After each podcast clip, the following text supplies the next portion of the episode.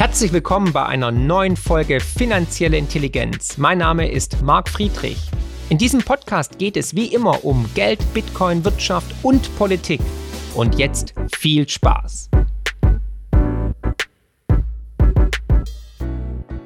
Ich kann kaum schlafen. Leute schreiben mir schon, Marc, wann schläfst du eigentlich, weil ich ständig aktiv bin. Aber es sind gerade historische Zeiten.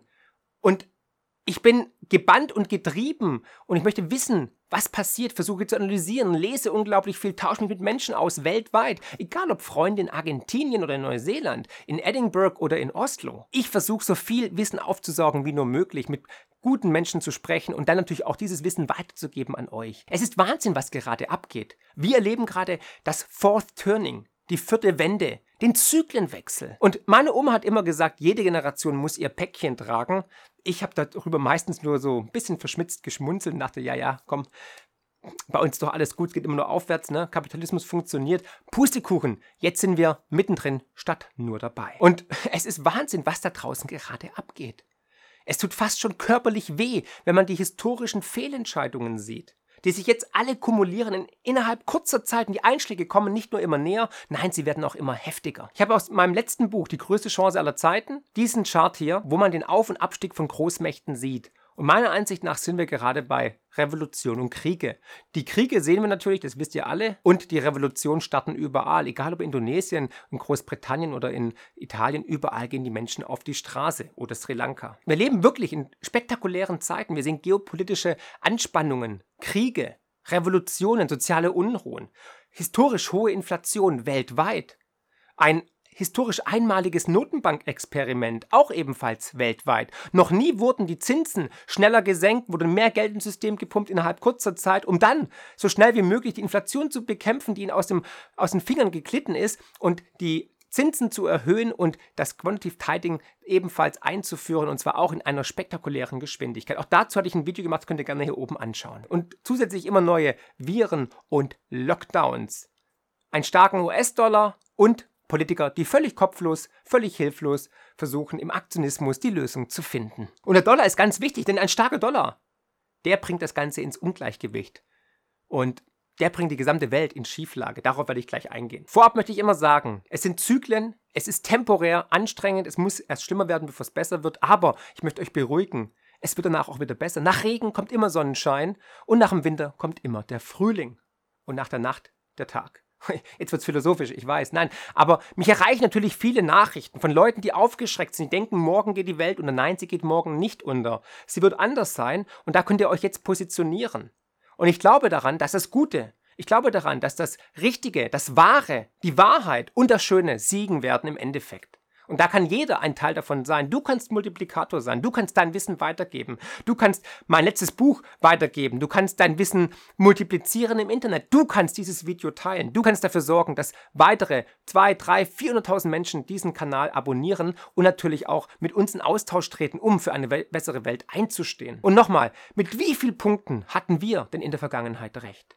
All das, was hier schon vor ein, zwei, drei Jahren gesagt wurde, was in meinen Büchern stand, ist eingetroffen. Egal ob jetzt bei Inflation, bei Wirtschaftskrisen, Inkompetenz in der Politik oder eben bei dem Coronavirus. Also begeben wir uns auf eine unglaublich spannende Reise und was ich jetzt bespreche, hat sich in den letzten Tagen erst ergeben, nämlich, dass Russland uns den Hahn endgültig zutritt. Ich meine, ganz ehrlich, ich habe mich sowieso schon gewundert, warum überhaupt noch Gas geflossen ist, weil, sind wir doch mal ehrlich, wir haben Ukraine mit Waffen beliefert, was eigentlich sozusagen Kriegseintritt ist. Und warum sollte man eigentlich seinem Feind noch dann irgendwie Gas liefern? Also, ich denke mal, jeder, der einigermaßen alle Tassen noch im Schrank hatte, wusste, irgendwann wird Russland uns den Gashahn abdrehen und jetzt ist es Realität geworden.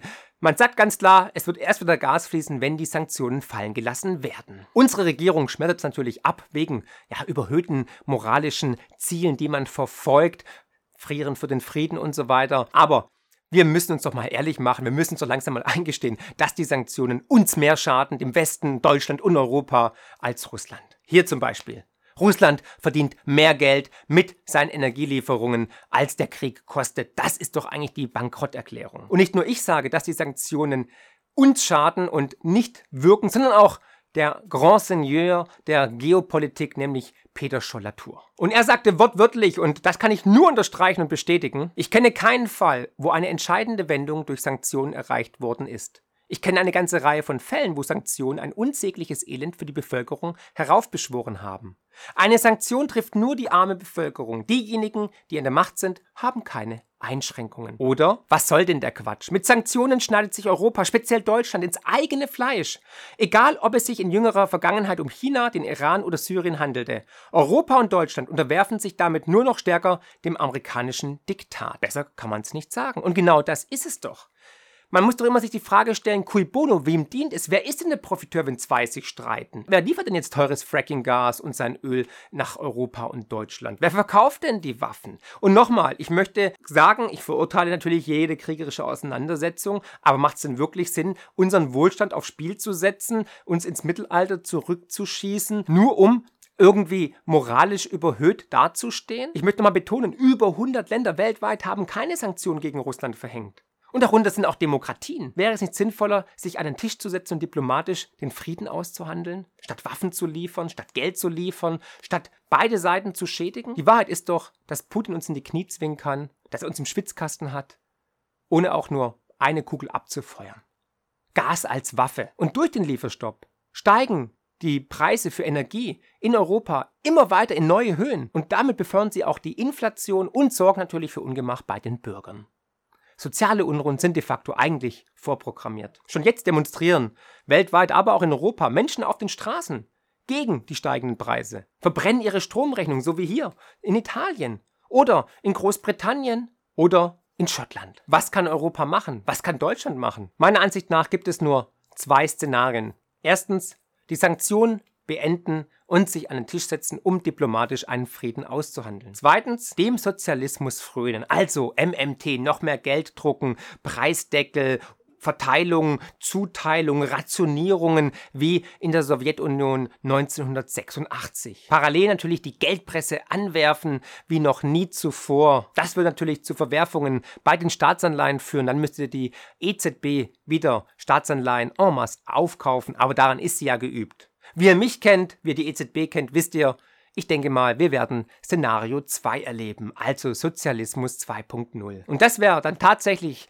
der Abstieg in noch mehr Sozialismus, noch mehr Geld drucken. Das würde bedeuten, ein schwacher Euro, ein starker Dollar und die ganze Welt würde darunter leiden. Warum? Weil die Welt ihre Rohstoffe in Dollar bezahlen muss und steigende Rohstoffpreise, Inflation wären immer noch ein Thema und vor allem würden dann die ärmeren Länder oder die Emerging Markets, die Entwicklungsländer darunter leiden und würden dadurch massivst natürlich in die Schieflage geraten. Die würden dann verzweifelt versuchen, ihre US-Staatsanleihen zu verkaufen, um an Dollar zu kommen.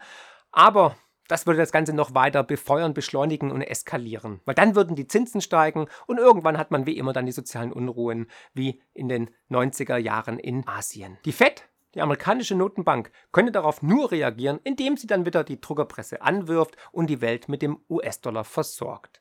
Das wäre dann der finale Melt-up. Dann wird es mal richtig abgehen. Die Inflationierung der Kapitalmärkte des Systems, das wäre das letzte Aufbäumen, bevor der Vorhang fällt. Also sehen wir die Everything Bubble und dann den Everything Crash, ausgelöst durch eine Energiekrise und steigende Preise. Uns muss klar sein, wir sehen gerade das Ende unseres Fiat-Geldsystems und das zeigt sich in mehreren Bereichen. Aber ich möchte mal zurückkommen. Jetzt, was passiert denn, wenn hier die Gaslieferungen aus Russland gestoppt werden? Wir sehen es jetzt schon, der Strompreis explodiert explodiert. Er ist zwar wieder zurückgekommen, aber immer noch natürlich historisch hoch in ganz Europa. Immer mehr Haushalte bekommen jetzt massive Erhöhungen zum 1. Oktober per Post zugestellt für ihre Stromrechnung, aber auch natürlich für ihre Gasrechnung. Und hier eine Aussage von unserem kompetentesten Wirtschaftsminister aller Zeiten, Robert Habeck, der nämlich noch vor wenigen Wochen gesagt hat, wir haben aktuell ein Gasproblem und kein Stromproblem.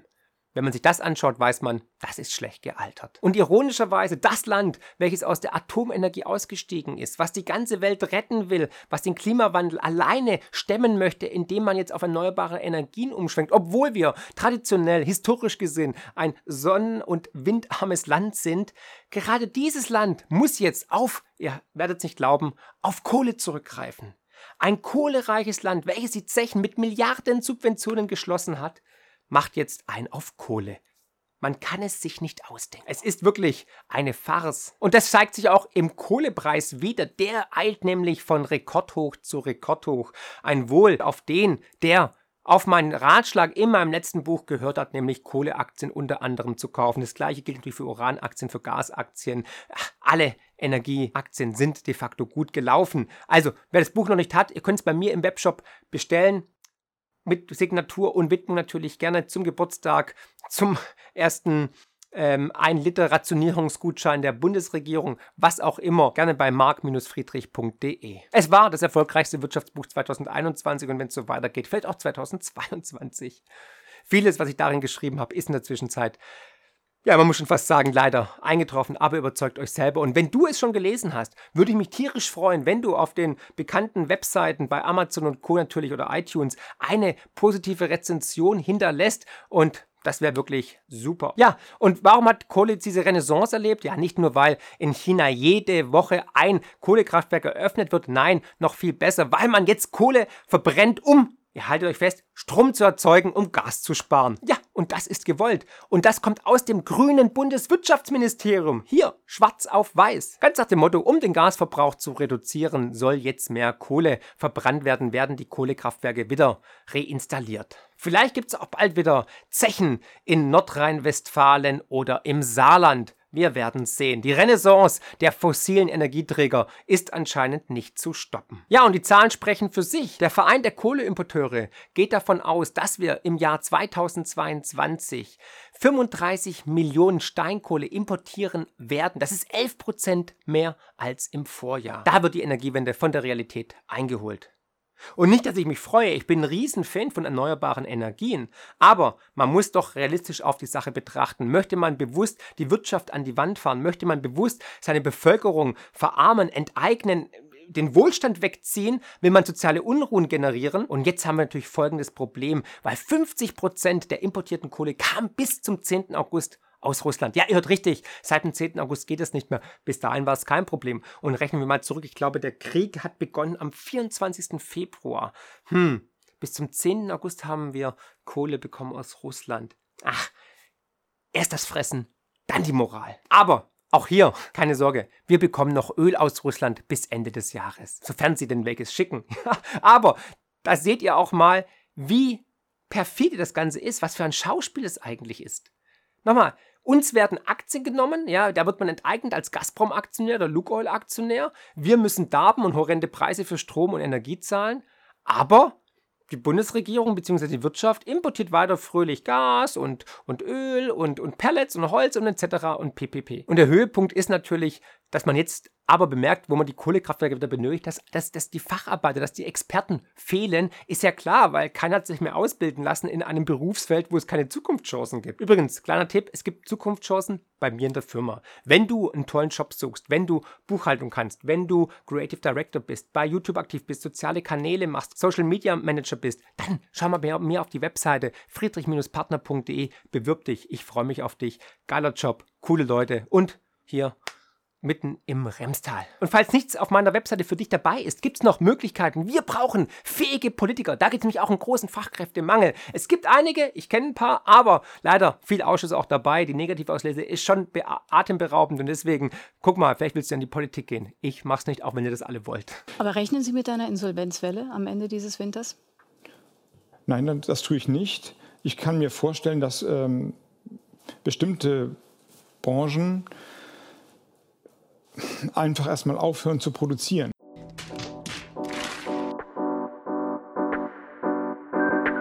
Finanzielle Intelligenz könnt ihr übrigens auch lesen und zwar in Buchform mit meinem neuesten Bestseller Die größte Chance aller Zeiten und natürlich unserem kostenlosen Newsletter mit spannenden Analysen und Prognosen zu Bitcoin, Gold und den Finanzmärkten. Einfach abonnieren unter friedrich-partner.de. Und wie schon erwähnt, durch diese ganze Energiekrise kommt auch noch der Euro unter Beschuss und wird immer schwächer. Und leider werden ja die meisten Rohstoffe in Dollar gehandelt. Das heißt, wir importieren uns die Inflation noch rein, indem wir Petrodollars brauchen, indem wir Öl kaufen, Gas kaufen und das alles auch noch in Dollar. Und zudem trübt natürlich die hohe Inflation die Konsumentenstimmung. Das sehen wir hier an diesem Chart spektakulär. Ein Allzeittief Das sieht nicht gut aus. Die Verbraucher sparen, haben keinen Bock mehr auf Konsumieren, weil man nicht weiß, wie man dann noch die Stromrechnung oder die Gasrechnung im Oktober zahlen soll. Ja, und apropos Inflation, die Inflation steigt und steigt und steigt. Nicht in den USA, da haben wir den Höhepunkt wohl schon gesehen, aber in Europa 9,1 Prozent, in Deutschland 7,9 Prozent und vor allem bei den Nahrungsmitteln 16,6 Prozent ging es da zum Vorjahr nach oben. Und wir alle spüren es beim Einkaufen, beim Tanken, wenn wir auf die Stromrechnung schauen. Überall gehen die Preise immer weiter in die Höhe. Haupt Inflationstreiber sind natürlich die hohen Energiepreise. 38,3 Prozent zum Vorjahr. Die Erzeugerpreise, durchsteigende Energiepreise, durchsteigende Rohstoffpreise ebenfalls am explodieren. Neues Allzeithoch 37,2 Prozent zum Vorjahr. Wirklich spektakuläre Zahlen. Das ist der höchste Anstieg seit Datenerhebung im Jahr 1949 und keiner kann mir sagen, dass dieser Chart gesund aussieht. Und parallel werden wir überall schon so ein bisschen durch die Medien vorbereitet auf immer höhere Inflationszahlen. Egal, ob es der Bundesbankpräsident Nagel ist, der sagt, zweistellige Inflationsraten sind durchaus möglich oder natürlich auch in Großbritannien, wo wir schon zweistellig sind, wo man jetzt von 18 bis sogar 22 Prozent Inflation redet. Und wie dramatisch die Situation vor allem im Vereinigten Königreich ist, zeigt auch, dass jetzt die erste Supermarktkette angefangen hat, den Leuten Kredit zu geben für ihren Einkauf von Lebensmitteln. Absurd, aber wahr. Das nächste ist dann die Tafel bzw. das Grundeinkommen und digitales Sklaventum. Unsere Zentralbank, die Europäische Zentralbank, sieht nicht gut aus. Also ich meine jetzt nicht Frau Schnabel oder Lagarde, sondern wirklich die Bank an sich, weil die geraten immer mehr unter Zugzwang. Man hat jetzt erstmals die Zinsen erhöht um 50 Basispunkte und wird jetzt wohl um 75 Basispunkte nochmal nachziehen, weil die USA sind schon drei Meilen weiter voraus, haben die Zinsen schon viel aggressiver erhöht, um die Inflation zu bekämpfen. Aber wir sehen es ja, 9,1% Inflation und der Zinssatz ist bei 0,5%. Damit gewinnt man definitiv keinen Pott. Ich habe dazu einen Artikel geschrieben auf meinem Blog. Schaut gerne mal bei friedrich-partner.de-blog. Ich werde es auch unten verlinken. Das Dilemma der EZB, wieso die EZB in einer Zwickmühle steckt und eigentlich nur die Entscheidung hat zwischen Sodom und Gomorra. ja, leider habe ich keine besseren Aussichten. Und das spiegelt sich auch im Euro-Kurs wieder gegenüber dem Dollar. Ein 20-Jahres-Tief. Und wir alle merken es ja, dass wir immer mehr zahlen müssen für Importe, beziehungsweise wenn wir irgendwo im Ausland sind, wenn wir in die USA gehen und so weiter. Ich möchte aber daran erinnern, selbst wenn die EZB die Zinsen um 20 Prozent erhöhen würde, würde es nicht die Energiekrise lösen, weil die sind komplett abgekoppelt von den EZB-Leitzinsen, die haben nichts damit zu tun. Das Einzige, was die Notenbank machen kann, ist natürlich die Nachfrage zu stimulieren oder abzusenken und das versuchen sie ja aber mit Rohstoffen hat der Leitzins nichts zu tun. Und die Situation, in der wir uns gerade befinden, ist tatsächlich sozialer Sprengstoff und führt ja auch schon in vielen Ländern weltweit zu Unmut und sozialen Ausschreitungen, wie zum Beispiel Sri Lanka, Indonesien, in Großbritannien, aber auch in Südamerika. Immer mehr Menschen gehen auf die Straße in Ghana und so weiter und so fort. Jetzt sehen wir aber auch, dass es immer teurer wird für die Deutschen, ihr Haus zu heizen. Frieren für den Frieden ist das Motto. Laut einer Studie des Forschungsinstituts für Wärmeschutz München können auf Besitzer von Einfamilienhäusern Mehrkosten für Heizen und Warmwasser von bis zu 12.000 Euro entstehen. What the fuck? wie soll das funktionieren? Da wird der Staat wahrscheinlich dann irgendwann eingreifen und sagen, wir machen hier einen Preisdeckel drauf, ne, wie in Good Old DDR. Oder natürlich Rationierung. Ne? Von 8 bis 12 darf geheizt werden und nach ist Bibbern für den Frieden angesagt. Und bei vielen wird das Licht ausgehen. Nicht nur wegen einem Blackout, sondern weil einfach kein Geld mehr da ist. 40% der Mittelständler sehen ihre Existenz als gefährdet an. Ich sehe es auch bei mir im Kundenstamm. In der Honorarberatung. Viele Unternehmer strecken die Flügel, können nicht mehr, bekommen jetzt Preiserhöhungen auf den Tisch geknallt. Da schlagern die mit den Ohren. Da fragen die sich wirklich, soll ich noch weitermachen? Bäckereien, Einzelhändler, überall. Deswegen werdet ihr in Zukunft noch mehr Leerstand sehen in den Innenstädten oder in Shopping Malls. Wir vernichten gerade eine Säule unseres Wohlstandes. Oder der Brauverband warnt vor höheren Preisen. Und ihr wisst, was los ist, wenn der Deutsche sein Bier nicht bekommt. Ois zwei super. Aber Spaß beiseite. Was wäre denn wirklich los, wenn uns das Gas ausgeht? Wenn hier Unternehmen schließen müssen? Wenn Millionen von Menschen nicht mehr arbeiten gehen können? Ich möchte keine Horrorszenarien an die Wand machen, aber die Wahrscheinlichkeit ist gegeben, die ist nicht bei Null. Und dessen müssen wir uns bewusst sein. Und deswegen sollte auch die Politik nachdenken, wäre es jetzt nicht wichtiger, Pragmatismus über Ideologien und Dogmen zu stellen, um den sozialen Frieden zu gewährleisten, um den Wohlstand zu sichern, auch für die nächsten Generationen, um dann auch den Transformationsprozess bezüglich Energie und so weiter voranzubringen. Nochmal, ohne Moos nichts los, ja? Also wir können nicht ähm, auf erneuerbare Energien umschwenken, wenn wir nichts mehr haben. Ne? Ja, du kannst jetzt natürlich helfen, indem du dir indem du dich vielleicht autark machst von Öl oder von äh, Gas oder von Strom, ne, Solaranlage aufs Dach. Vielleicht hast du schon eine, hast du Glück gehabt, ne? Da kann man auf jeden Fall sich ein bisschen autark machen mit einer Insellösung äh, wenn man jetzt überhaupt noch einen Termin bekommt oder wenn man überhaupt noch Solarpaneele bekommt. Holz genau das gleiche Spiel hier. Es gibt Panikkäufe und so weiter. Also ich habe immer schon gesagt, auch in der Beratung, man sollte sich autark machen von Öl oder von Gas, egal ob vom, vom Saudi oder vom Russen. Und das hat sich bewährt. Also die Kunden, die meinem Rat gefolgt sind, die jetzt vielleicht einen Holzofen, Kachelofen zu Hause haben, die autark einen eigenen Wald haben, die ganze Wertschöpfungskette haben, beziehungsweise ähm, Solarpaneele, Generator etc., die ist natürlich da schon ein bisschen entspannter. Und während wir unsere Atomkraftwerke abschalten, ja, schalten die anderen an, wie zum Beispiel Japan oder sogar Großbritannien. Ägypten möchte jetzt welche bauen lassen und so weiter und so fort. Ich habe viele Punkte, ich habe viele Videos zu Uran und Atomkraft gemacht. Schaut sie euch an. Uranaktien sind und waren auch ein Top-Investment. Habe ich auch ein ganzes Kapitel im Buch geschrieben. Auch dieses Video bitte unbedingt anschauen. Und nach wie vor sage ich mittel- bis langfristig muss man Uranaktien im Portfolio besitzen. Und jetzt das Entlastungspaket. Das dritte schon. Ne? Weitere werden folgen. Und natürlich hat die Politik die glorreiche Idee aufgegriffen, jetzt weiteres Geld zu verteilen, zu verstreuen, im Gießkannenprinzip, so ein bisschen willkürlich, um die Leute ruhig zu halten, damit der Pöbel sich nicht irgendwie auf die Straße begibt. Man muss es wirklich so sagen, weil, wie gesagt, wir hatten es schon gesehen beim 9-Euro-Ticket, wir haben es gesehen beim Tankrabatt und so weiter. Es war alles nicht wirklich durchdacht. Abschöpfen von Zufallsgewinnen am Strommarkt. Was wir denn mit Abschöpfen von Übergewinnen, zum Beispiel bei Krisenprofiteuren wie BioNTech, die nicht nur 300 Millionen Starthilfe bekommen haben mit Steuergeldern, sondern sogar im ersten Halbjahr 2022 5,4 Milliarden Euro Gewinn gemacht haben.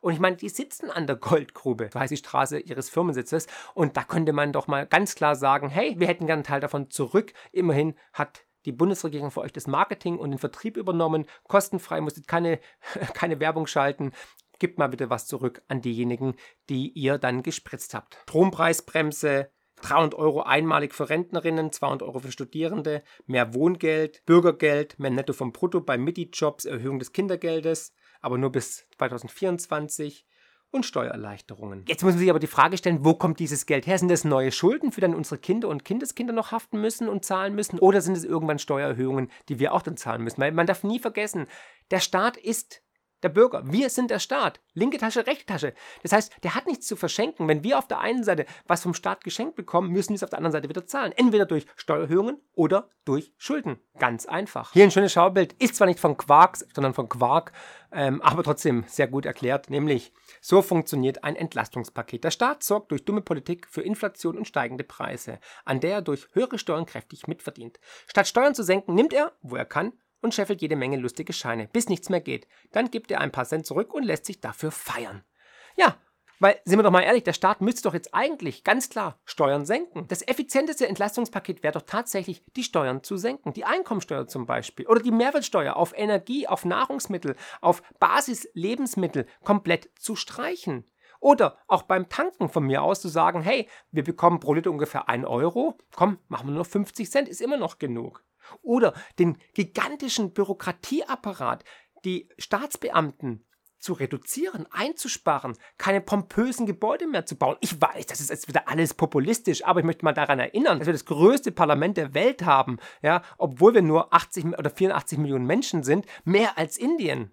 Haben wir mehr als Indien oder haben die mehr wie wir? Muss ich mal nachrecherchieren, weiß ich gerade nicht, habe ich gerade so aus dem Affekt gesagt. Aber Fakt ist, Überall werden neue pompöse Ministerien gebaut, geschaffen, werden Pöstchen verteilt, werden immer mehr Pensionen bezahlt. Hey, die, das Parlament hat eine automatisierte Diätenerhöhung eingeführt. Wie geil ist das denn? Hätte ich auch gern natürlich als Inflationsausgleich. Gibt's aber nicht. Gibt's nur für Berufspolitiker. Also dahingehend, es gibt viel Einsparungspotenzial, vor allem beim fetten Staat. Und die amerikanische Notenbank wird weiterhin ihren restriktiven Kurs beibehalten, wird weiterhin die Zinsen erhöhen und Geld aus dem System rausziehen, was weiterhin natürlich für Ungemach an den Aktienmärkten sorgen wird und den Dollar bestärken wird und das Geld natürlich Richtung Amerika rüberschieben wird. Also fassen wir zusammen, wir sind uns, glaube ich, einig, dass sich die Lage in Europa nicht entschärfen wird, dass der Euro weiter schwach bleiben wird, dass die Energiepreise hoch sind, hoch bleiben und dass die Inflation ebenfalls sich auf einem hohen Niveau einpendeln wird. Parallel werden Privathaushalte eventuell auf die Straße gehen und Unternehmen die Tore schließen. Die Politik hat drei Möglichkeiten. Sozialismus einführen, wie vorhin schon erwähnt, also umverteilen, Geld drucken, Schulden machen, die Leute irgendwie versuchen zu beruhigen durch Brot und Spiele. Zweitens, die Sanktionen beenden, Nord Stream 2 aktivieren, die AKWs weiterlaufen lassen, Fracking Gas tatsächlich überlegen, ob das sinnvoll ist und vielleicht sogar Kohlekraftwerke reaktivieren und vielleicht sogar die Zeche. Dritte Möglichkeit, einfach weitermachen wie bisher und damit soziale Unruhen riskieren. Was natürlich keine Option ist, wenn wir ehrlich sind. Und jetzt natürlich die spannende Frage, was machst du mit deinem Geld? Wie solltest du dich positionieren? Macht es Sinn, jetzt Gold zu kaufen, weiterhin in sein MSCI ETF zu investieren und so weiter? Und ihr wisst, jede Krise ist eine Chance. Aus dem Grund ist mein letztes Buch ja auch die größte Chance aller Zeiten, weil ich jetzt diese großen Verwerfungen vorhergesehen habe und genau dieses Szenario erwarte. Und in diesen Szenarien werden jetzt Geld gemacht. An diesen Zeitpunkten müsst ihr jetzt richtig antizyklisch investieren. Und meiner Ansicht nach in durch die Mathematik, durch die Natur limitierte Rohstoffe. Der Rohstoff-Superzyklus ist im vollen Gange. Und ich möchte euch bitten, schaut euch die Serie an. Ich habe dazu hier eine komplette Playlist mit wirklich den kompetentesten, besten Rohstoffinvestoren weltweit. Ich habe da Gespräche geführt. Wir haben an ihrem, ja, an ihrer Denke teilhaben dürfen, an ihren Investmentsentscheidungen teilhaben dürfen. Wirklich Gold wert. Im wahrsten Sinne des Wortes. Auch ein geiler Trailer. Schaut euch an. Das ist wirklich Gänsehaut-Feeling. Und ich habe in meinem letzten Buch, ja, ich muss nochmal erwähnen, ein komplettes Kapitel über diesen Rohstoff-Superzyklus geschrieben. Und das ist nach wie vor gültig. Nach wie vor würde ich in Kohle, in Gas, in Uran, in Minen und so weiter investieren. Und ich bin davon mehr denn je felsenfest überzeugt, auch schon vor dem Ukraine-Krieg, dass die fossilen Energieträger eine riesen Renaissance erleben werden. Genauso die Atomkraft. Ich meine, die wurde jetzt sogar von der EU als grün geadelt, da ESG konform. Investiert in das, was die meisten Menschen da draußen hassen. Und das ist Atomkraft, das ist Kohle, das ist Öl, das ist Gas. Und auch bei Gold und Silber würde ich jetzt langsam mal die Fühler ausstrecken. Wir sind nahe den Tiefständen. Natürlich, wenn die Rezession kommt, kann Gold und Silber noch weiter unter die Räder kommen. Aber deswegen ist es ja so wichtig, dass du in Tranchen, also immer schrittweise einsteigst. Das heißt, wenn du sagst, okay, ich möchte jetzt 1000 Euro in Gold investieren oder in Goldmünzen investieren, dann nimm gleich alles, weil das kannst du noch völlig legal, anonym erwerben. Das heißt, das heißt du gehst zum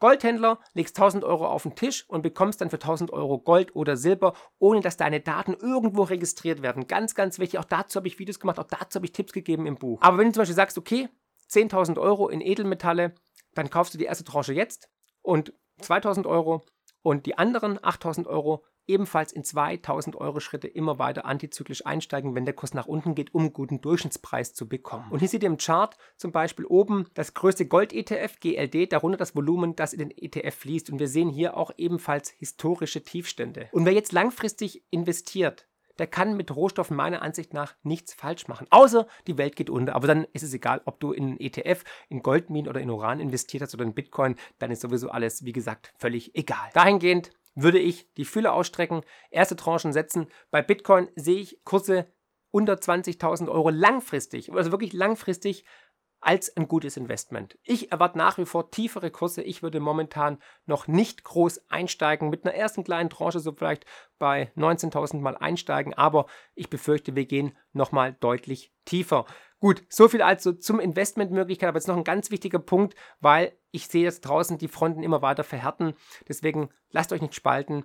Ähm, geht in Diskurs, versucht aufeinander zuzugehen und begegnet euren Gegnern immer mit reinem Herzen, mit offenem Herzen und mit Liebe. Und deswegen auch dieses schöne Comic am Schluss. Ne?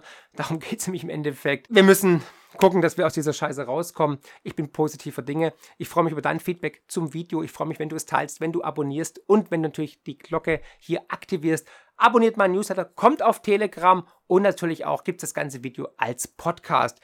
Ich finde euch klasse, 285.000 Menschen, es ist gigantisch und ich werde jeden Tag wieder motiviert. Vor kurzem hat mir einer über Twitter geschrieben, hey Marc, danke für deine Arbeit, ohne dich wäre ich die letzten zwei Jahre nicht durchgekommen, du hast mir so viel Mehrwert gegeben. Da bin ich dann wirklich gerührt und dankbar. Oder auch wenn ich auf den Straßen Menschen treffe, die mich dann einfach begrüßen, umarmen, küssen, war zuletzt sogar, war leider keine Frau, aber er war auch süß, ja, Spaß beiseite. Und dahingehend, ja, bitte empfehlt mich weiter wir werden es gemeinsam schaffen. Ich glaube daran, das Schöne, das Gute, das Ehrliche, die Wahrheit wird gewinnen. Und wir sehen doch, wie jeden Tag das Narrativ zusammenbricht, egal ob bei Corona, bei den ganzen Lügen von da oben. Und wir alle wissen, wir wissen, dass sie lügen, sie wissen, dass sie lügen, sie wissen, dass wir wissen, dass sie lügen, wir wissen, dass sie wissen, dass wir wissen, dass sie lügen, aber sie lügen trotzdem weiter. What? Ja, sie lügen, egal. Das ist das Fazit. Also, ich danke euch für eure Aufmerksamkeit. Bleibt tapfer, bleibt lustig, denkt positiv und denkt immer daran, wegen 285.000 Abonnenten und aufgeweckten Seelen und guten Herzen da draußen ist die Welt besser, als wir glauben. Herzlichst, euer Marc.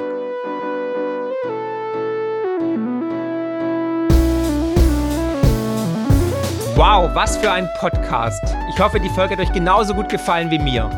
Ihr findet mich bei YouTube, Twitter und Instagram unter markfriedrich7. Für Lob, Kritik oder Themenvorschläge schreibt mir gerne eine E-Mail an podcast.mark-friedrich.de. Empfehlt den Podcast natürlich gerne weiter. Über eine positive Rezension bei Apple, Spotify und Co. freue ich mich natürlich mega. Weitere Informationen zu mir findet ihr unter mark-friedrich.de und zur Honorarberatung unter friedrich-partner.de. Ich freue mich jetzt schon aufs nächste Mal. Herzlichst, euer Marc.